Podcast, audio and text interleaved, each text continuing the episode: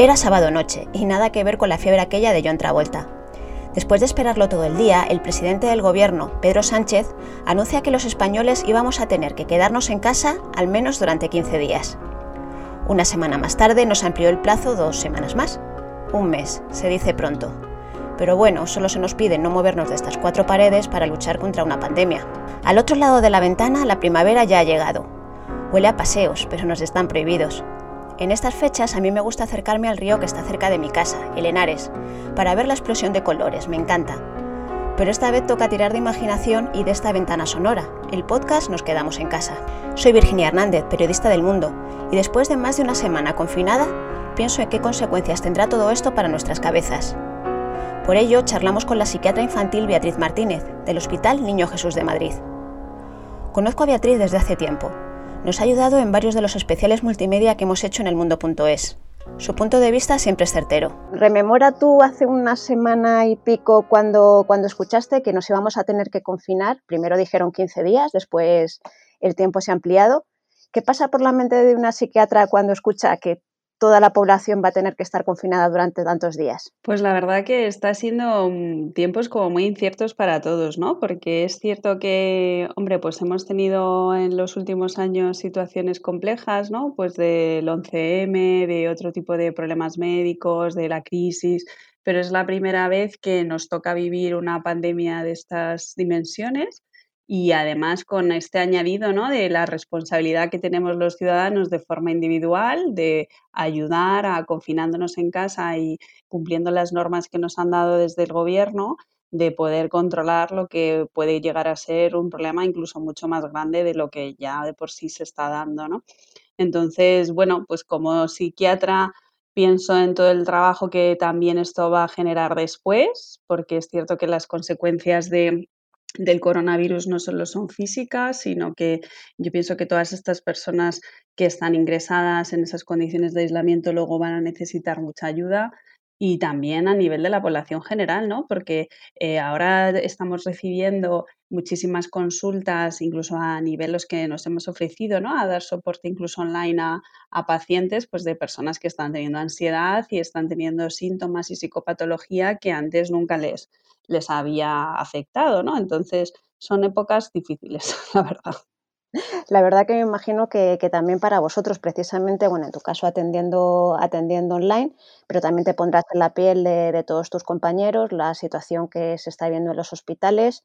¿Cómo crees que estos sanitarios, da igual médicos, que enfermeros, que celadores, van a poder sobrellevar esta situación? Pues la verdad es que eso es otra cosa que también los compañeros nos, nos dicen, ¿no? Que todos aquellos que están en primera línea atendiendo a pacientes con coronavirus en estas urgencias que ya están eh, desbordadas y por encima de su capacidad, al igual que en la sala de hospitalización, eh, pues al principio yo pienso que uno como actúa como en caliente, ¿no? Pues va sacando trabajo, el, sanitario español ya está acostumbrado a sacar mucho trabajo porque eh, por desgracia en los últimos años hemos sufrido recortes y ya todo el mundo está trabajando muchas veces por encima de, de lo que sería ideal. Em, y en esta situación de urgencia, pues yo creo que en caliente, como buenos profesionales, todo el mundo saca el trabajo como puede, pero sí que es cierto que muchos nos dicen ¿no? que al llegar a casa y el poder tener esos minutos de tranquilidad y uno se da cuenta de las dimensiones de este problema, pues sí que empiezan muchos sanitarios a tener síntomas mentales, ¿no? Pues desde ansiedad, dificultades para dormir, pesadillas, incluso síntomas físicos relacionados con la ansiedad, ¿no? Pues contracturas, dolores de cabeza, esa sensación como de activación y de no poder parar. ¿Qué consejos le darías a estos compañeros? Pues yo les doy el consejo sobre todo de que lo hablen, o sea, de que lo puedan hablar o entre ellos mismos, eh, compañeros pasando la misma la misma situación o incluso con nosotros, con los profesionales de la salud mental, porque creo que hay muchas pequeñas estrategias que al margen de que es normal sentirse estresado en un clima de, pandemia, eh, hay pequeñas estrategias que a nivel individual uno puede hacer para cuidarse, también para cuidarse a nivel mental y poder pasar esto pues de una manera un poquito mejor. Hablábamos al principio de esa, de esa primera reacción. Hemos visto después de, de una semana, los primeros días, la, la, gente planeaba un montón de actividades para llenar tiempo, pero va a haber un momento en el que nos demos cuenta de que estamos encerrados y, que, y de que no podemos hacer nada. Em, ¿Cómo, ¿Qué te parece la reacción en general que está teniendo la sociedad? Pues hombre, un poco yo veo de todo, ¿no? Lo veo también como ciudadana, porque bueno, yo ahora estos tiempos que estoy en casa, pues miro y es verdad que según pasando los días yo creo que la gente se lo toma un poco más en serio. Pienso que el compromiso de las personas al final será óptimo, ¿no? Porque además es una manera de poder beneficiarnos todos, o sea, ya no es lo lo malo del coronavirus y lo bueno también es que es bastante democrático. O sea, esto no es un problema de ni de clases sociales, ni de, bueno, ni de razas, ¿no? Como parece que nos han vendido al principio. O sea, el coronavirus afecta a todo el mundo por igual. Entonces, la única solución es tomar esa distancia social. Con la distancia social podemos evitar contagiarnos porque da igual, insisto, o sea, muchos nos podremos lavar las manos y podemos hacer cosas para evidentemente minimizar los contactos, pero la, la clave está en la distancia social. ¿Y eso cómo se lo toma nuestra cabeza? Pues hombre, nos lo tomamos mal, ¿no? Nos lo tomamos mal porque además en, en, España la distancia social yo creo que cuesta más también a nivel cultural, ¿no? Estamos muy acostumbrados a abrazarnos, a besarnos, a saludarnos siempre con dos besos y estas cosas que hacemos los españoles. Pero precisamente desde ese quédate en casa, pues yo creo que es más fácil de llevar creo que además en, estos, en esta era que nos ha tocado vivir, la ventaja está en que hay muchas maneras para tener más, o sea, para estar en contacto con nuestros seres queridos, ¿no? Pues eh, hablaban el otro día, leía yo en los medios que ahora se, se, había disparado el tráfico de datos, ¿no? Porque la gente está haciendo un montón de videollamadas y está intentando contactar a través de las redes sociales, ¿no? Para estar al día también de la información. Entonces, yo creo que esa es la clave, mantenerte conectado con los tuyos dentro de la distancia social, o sea, dentro de la distancia física, poder mantener un vínculo con todos aquellos amigos, compañeros, familiares, que además me parece una de esas estrategias positivas para llevar también el confinamiento mejor, ¿no? Estar en contacto con la gente que queremos nos ayudará también a conservar la calma, a tener la tranquilidad de que los otros están mejor y a poder compartir en esta situación que nos ha tocado vivir, pues también el día a día, ¿no? Eso que dicen de mal de mucho, pues consuelo, no sé si de tontos o de todos, pero yo creo que ayuda en general a, llevarlo mejor. Y Beatriz, ¿qué emociones no nos tendrían que asustar? Pues yo pienso que cualquier emoción ahora mismo es válida, o sea, desde el miedo, eh, gente que me dice que, que, es que todas las noches le entran ganas de llorar al irse a la cama, ¿no? O sea, yo pienso que todo eso a día de hoy es normal, tener pesadillas, una cierta ansiedad también, ¿no? Basal de qué va a pasar con esto, no solo ya desde el estado de salud, sino también desde la economía, ¿no? Pues mucha gente está preocupada pues porque no sabe si va a poder conservar su trabajo mientras dure este tiempo de confinamiento, qué va a pasar con esas empresas que han tenido que cerrar y si después se van a poder recuperar o no, ¿no? Yo creo que todo eso es normal. O sea, y desde esa normalización y darnos permiso a encontrarnos mal, creo que también hay un cierto alivio, ¿no? Porque estamos acostumbrados a que parece que cualquier eh, emoción negativa debe de ser suprimida y la realidad es que esas emociones negativas pueden ser aceptadas, darnos permiso a tenerlas, pero luego intentar también darles una salida y una racionalización, ¿no? De que al final esto es un clima de incertidumbre para todos sí que creo que es importante consultar o pedir ayuda cuando esas emociones eh, ya llegan a un estado mayor, ¿no? De, por ejemplo, de bloquearnos, ¿no? De impedirnos hacer nada. Pues eh, gente que a lo mejor ya no le apetece estar fuera de la cama, ¿no? Que es algo que también estando en casa a veces cuesta, ¿no? Porque ya esa apatía, esa tristeza nos vence y nos quedamos en la cama y no hacemos nada más, o gente que al final pues tiene estos síntomas físicos todo el día, ¿no? O esa sensación de llorar y, estar llorando todo el día, eso ya no sería normal, ¿no?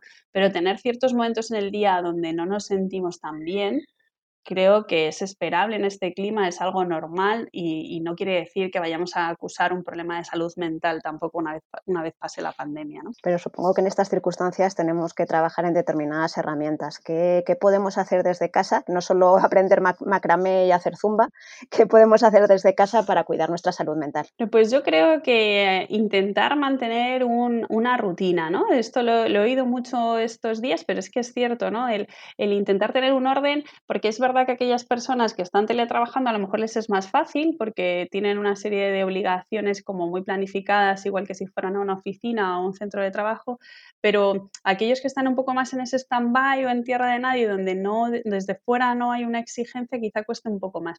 Pero yo creo que levantarse a una hora adecuada, ¿no? Intentar no trasnochar, porque es cierto que si estamos así como más libres, pues tendemos a quedarnos conectados a redes, al ordenador, a las películas, series de noche, y luego por, la mañana ya no nos levantamos, te levantas ya a la hora de comer, como vas acelerado no te duchas, o sea, intentar ese orden del día tenerlo, ¿no? Pues más o menos levantarse a una misma hora, eh, ducharse por las mañanas, mantener la higiene personal, eh, arreglarse, ¿no? Yo ya no digo maquillarse o ponerse zapatos de ir a la calle, pero sí intentar tener un cambio de vestuario, decían no estar en pijama, bueno, pues si estás en pijama, al menos cámbiate el pijama y vete renovando día a día para poder también tener esa em, esa sensación ¿no? de utilidad y esa sensación de que también cambiamos de día, porque si no al final esto se convierte como en un tedio de un día que no acaba nunca y eso acaba pasando factura. Eso también puede ser una buena receta, ¿no? Hablabas de los, de los bulos, tener mucho cuidado con la información, con qué escuchamos, con qué oímos y a qué le hacemos caso, ¿no? Exactamente, o sea, yo creo que ahora si uno entra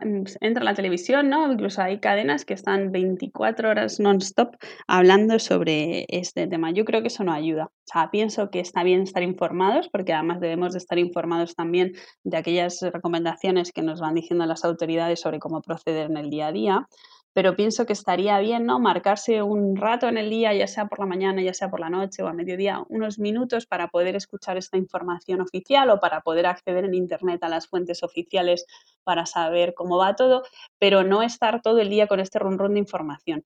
Para todos va a ser difícil, pero probablemente para las personas más vulnerables, con algún tipo de trastorno mental, con depresión, trastorno de la conducta alimentaria, va a ser más complicado. ¿Qué consejos darías a las personas que van a tener que, compatibilizar las dos cosas? Pues sí, esto la verdad que supone un reto también para los profesionales, ¿no? Porque eh, al menos aquí en la Comunidad de Madrid, pues todas las consultas no urgentes se han cancelado, ¿no? Entonces, eh, los profesionales que nos dedicamos a la salud mental, tanto en lo público como en lo privado, porque por lo que conozco por mis compañeros, esto está siendo una práctica extendida en los dos ámbitos, eh, se está intentando hacer contactos con los pacientes más graves, pues de forma telefónica o por, o por videollamada, ¿no? Para poder tener un seguimiento de ellos, pero es verdad que ahora se quedan un poco en un poco más desamparados, ¿no? Porque sobre todo no olvidemos que muchas de estas patologías, uno de los consejos o de las indicaciones, prescripciones que hacemos los profesionales es sobre todo que uno no debe de quedarse en casa, ¿no? Intentar salir a la calle, intentar normalizar. Y claro, esto ahora supone un, un problema añadido.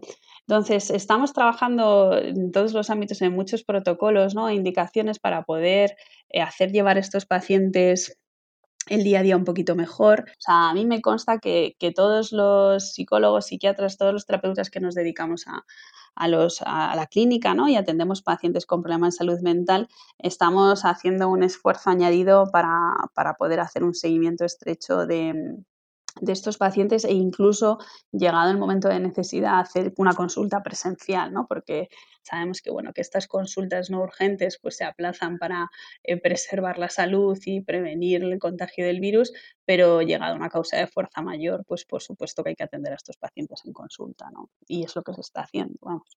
Y Beatriz, ¿qué sientes cuando cada 8 de la tarde de cada día suenan los aplausos de, de los distintos balcones? Buf, pues la verdad, mira, el, primer día yo lloré, ¿no? Porque los profesionales de la salud llevamos unos años que honestamente creo que se nos ha maltratado un poquito y en todos los eh, aspectos, ¿eh? porque creo que nos ha tocado vivir como sociedad una época muy dura tras la crisis del 2008. Creo que también como sociedad tenemos a veces estos momentos de crispamiento general, ¿no? Donde al final eh, todos estamos un poco enfadados con el mundo y claro, los sanitarios que estamos ahí en atención al público, pues muchas veces nos llevamos también esa parte de crispación de las personas y, sentir que, que, bueno, que la gente entiende que eres útil y que estás haciendo una labor, la verdad que para mí fue muy emocionante. Y todos los días lo es, ¿eh? O sea, porque pensaba, bueno, si esto lo hacemos todos los días ya no será igual, ¿no? Pero sí, la verdad que se agradece mucho ese, ese reconocimiento cómo cuidar nuestra salud mental es el segundo episodio del podcast Nos quedamos en casa del diario El Mundo. Yo soy Virginia Hernández y la edición es de mi compañero Daniel Icedín. En la próxima entrega hablamos con Lucas de la Cal, corresponsal del Mundo en China, y con dos de los españoles que estuvieron con él en la cuarentena del Hospital Gómez Ulla de Madrid.